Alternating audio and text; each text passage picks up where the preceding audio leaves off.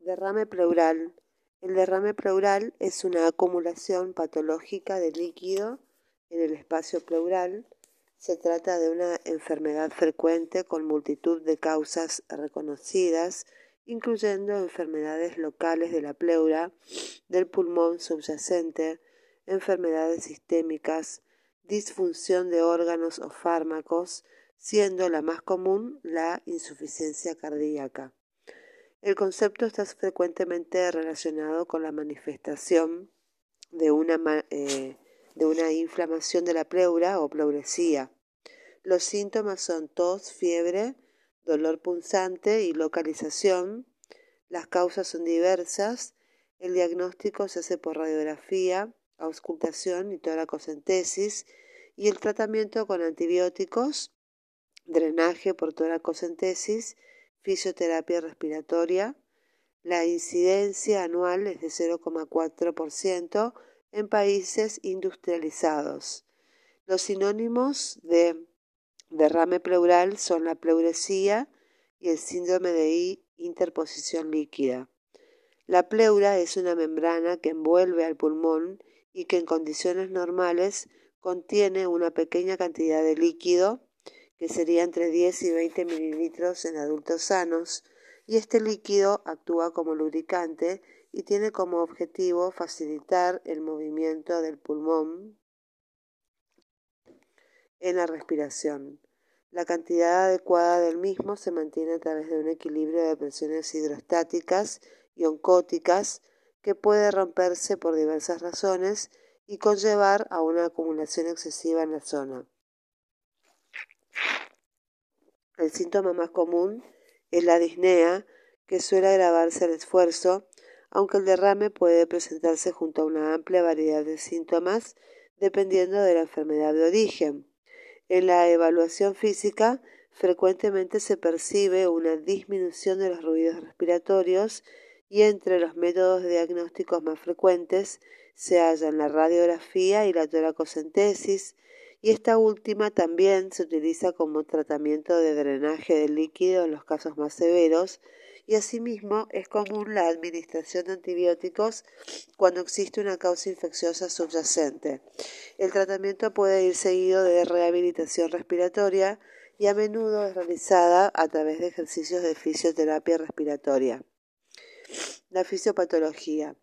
En condiciones anatómicas y fisiológicas, existe una escasa cantidad de líquido pleural de no más de 10 a 15 milímetros en cada hemitórax que lubrica y facilita el desplazamiento de las dos hojas pleurales que delimitan la cavidad pleural.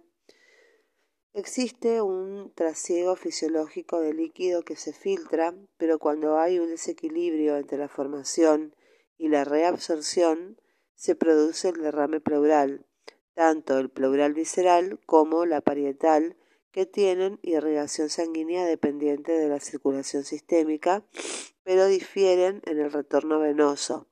Los capilares de la pleura visceral drenan en las venas pulmonares, mientras que los de la parietal lo hacen en la vena cava. Epidemiología. El derrame pleural es la enfermedad de la cavidad pleural más común, con una incidencia anual de 0,4% en países industrializados un estudio observacional de gran escala publicado en el 2020 halló una prevalencia de 7,7 en pacientes admitidos en la unidad de terapia intensiva y otro publicado el mismo año se situó entre 25,5% de los pacientes que ingresan en esta unidad. Se estima que la incidencia anual en Alemania es de entre 400.000 y 500.000 casos al año. Las causas. El líquido puede tener dos orígenes distintos. Puede ser el resultado de un exudado o de un trasudado.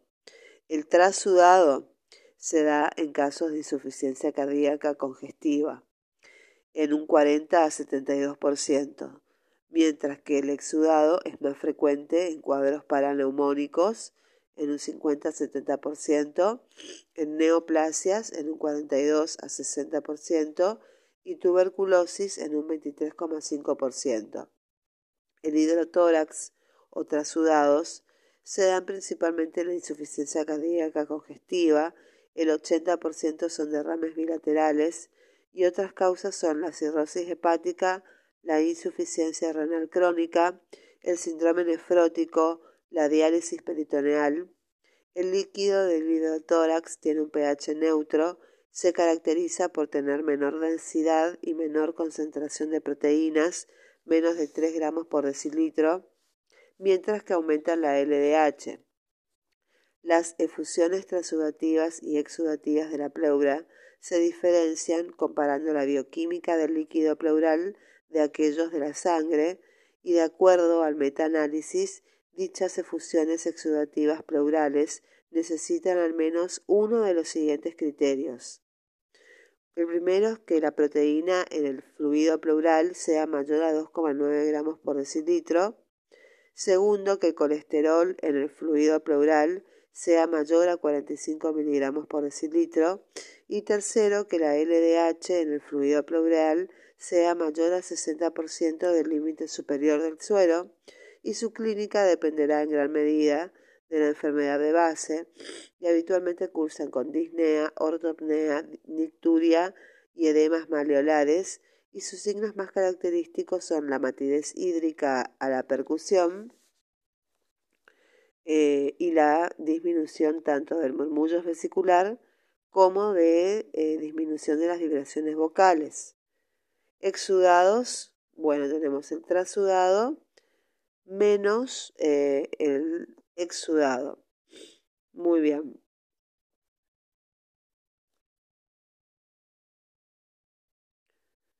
La plantilla de discusión de trasudado versus exudado.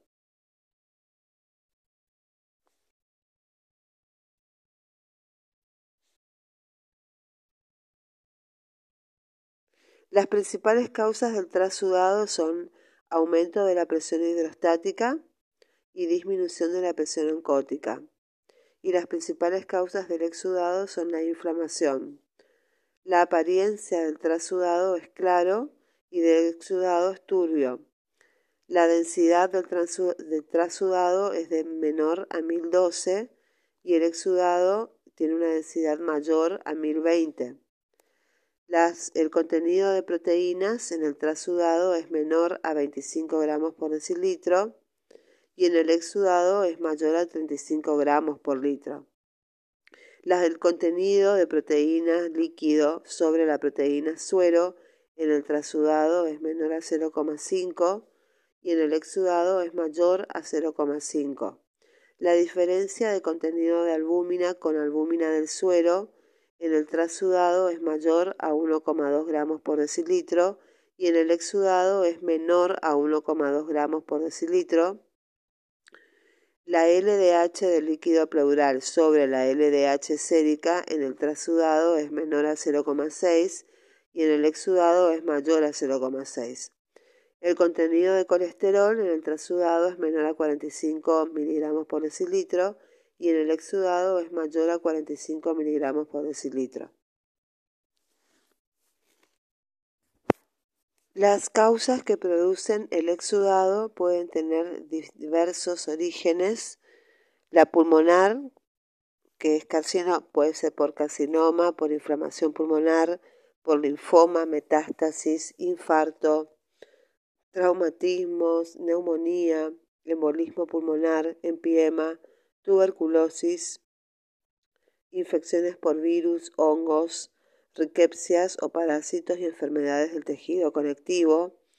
Y las causas del exudado extrapulmonar pueden ser de causa idiopática, cirrosis, lupus eritematoso sistémico, pancreatitis, absceso subfrénico, embarazo, uremia, exposición a asbestos, síndrome de Meigs, quilotórax, sarcoidosis, reacción a fármacos postinfarto del miocardio y en su clínica predominan el dolor, la tos, disnea, cianosis, fiebre y arritmias.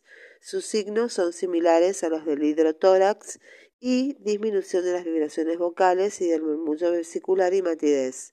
Signos y síntomas. Los pacientes con derrame pleural pueden no presentar síntomas. El síntoma más común es la disnea, que suele asociarse al esfuerzo, dependiendo del tamaño y la localización del área afectada por el derrame. Aunque este síntoma es el más representativo de la presencia de derrame, la correlación entre el grado de disnea y la severidad de la enfermedad es mínima, otros síntomas están en gran medida determinados por la enfermedad base que provoca el derrame, siendo la más común la insuficiencia cardíaca. En los casos en los que existe una inflamación activa de la pleura, que es la pleuresía, esta puede manifestarse con dolor localizado, punzante y agudo, que aumenta durante la respiración o la tos. Cuando el derrame pleural se desarrolla, el dolor puede llegar a reducirse, propiciando la falsa idea de que se está produciendo una recuperación.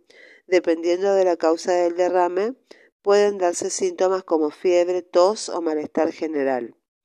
El diagnóstico, la historia clínica y el examen físico presentan indicios sugestivos como disminución de los movimientos respiratorios del lado afectado, disminución de las vibraciones vocales, eh, matidez a la percusión, así como disminución o ausencia de los ruidos respiratorios y a menudo existen síntomas relacionados con las enfermedades de base que pueden estar causando el derrame.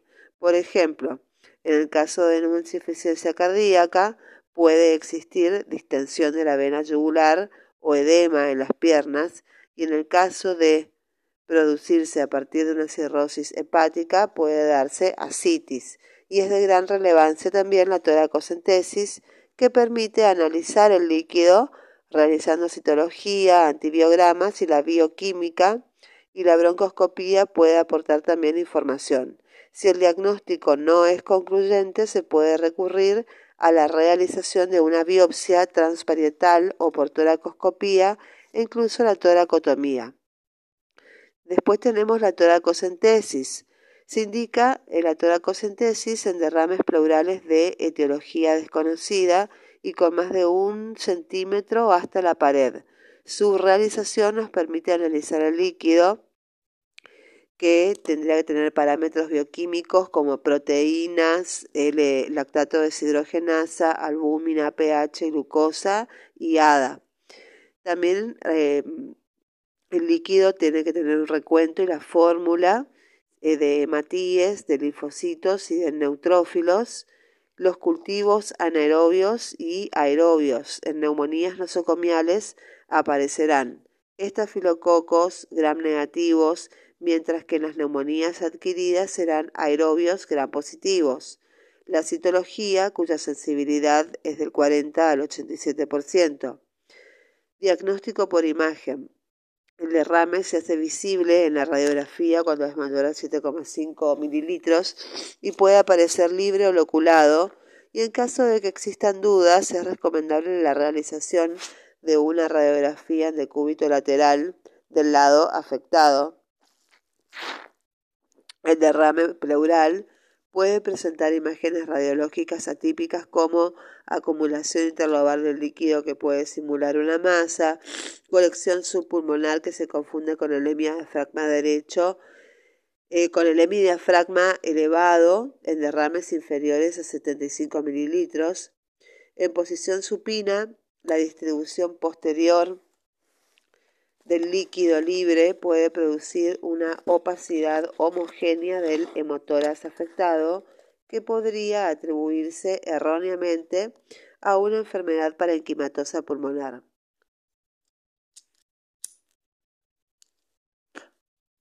La imagen de la radiografía de tórax en el derrame pleural es usualmente característica a 200 mililitros de líquido pleural produce emborramiento de los ángulos cardiofrénicos y costo diafragmático de 50 a 75 mililitros de líquido pleural produce emborramiento del ángulo costo diafragmático posterior en la radiografía lateral, observándose el denominado signo del menisco, la sensibilidad de la radiografía de tórax para detectar derrame pleural es del 24 al 100%, con una especificidad del 85 a 100%.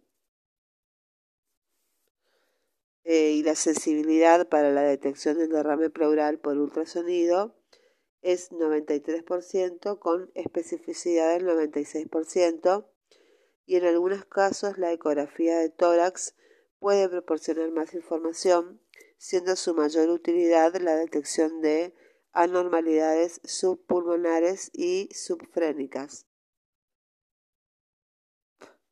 También se utilizará en caso de que exista patología pulmonar asociada o cuando se requerirá definir mejor la localización anterior o posterior del proceso y también será útil para diferenciar una lesión pleural de una lesión en el parénquima pulmonar. En casos de derrame masivo, el mediastino puede ser empujado por la presión ejercida por el líquido, pero si el mediastino está centrado, hay que sospechar de obstrucción bronquial proximal y las técnicas de diagnóstico por imagen ayudan a determinar este desplazamiento. Bueno, aquí tenemos una imagen eh, de una radiografía de frente eh, de proyección antero-posterior, donde se observa un masivo derrame pleural en el lobo eh, izquierdo, que se observa como una hiper, hiperdenso en un paciente con cáncer de pulmón. También se observa una tomografía de tórax con derrame pleural izquierdo.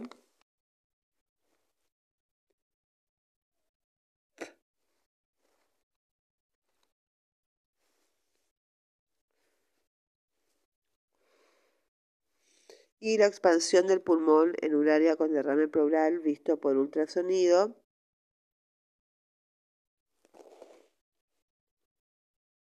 se observa, sí, se observa que la, imagen hiperdensa y la, disminución de la expansión del pulmón. En la microscopía del líquido pleural, la citología es un mesotelioma. El tratamiento debe abordar la enfermedad causante y al derrame en sí, y el trasudado generalmente responden al tratamiento de la causa subyacente y la toracocentesis terapéutica solo se indica cuando existe un derrame masivo que cause disnea severa.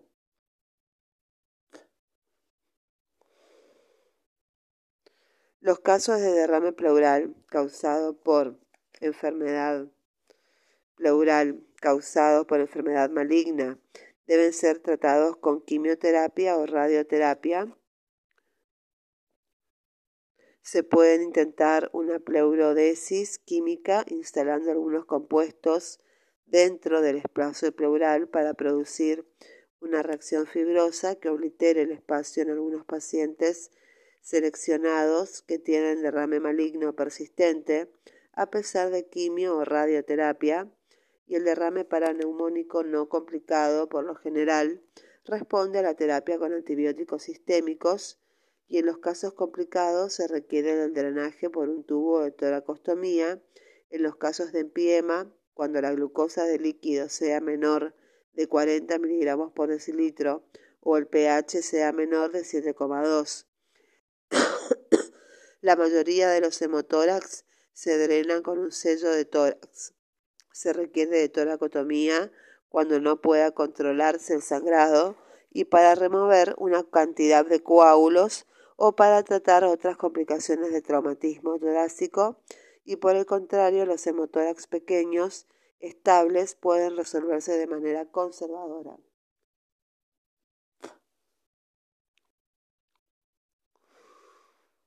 Muy bien, eso es todo lo que se puede decir por ahora de derrame pleural.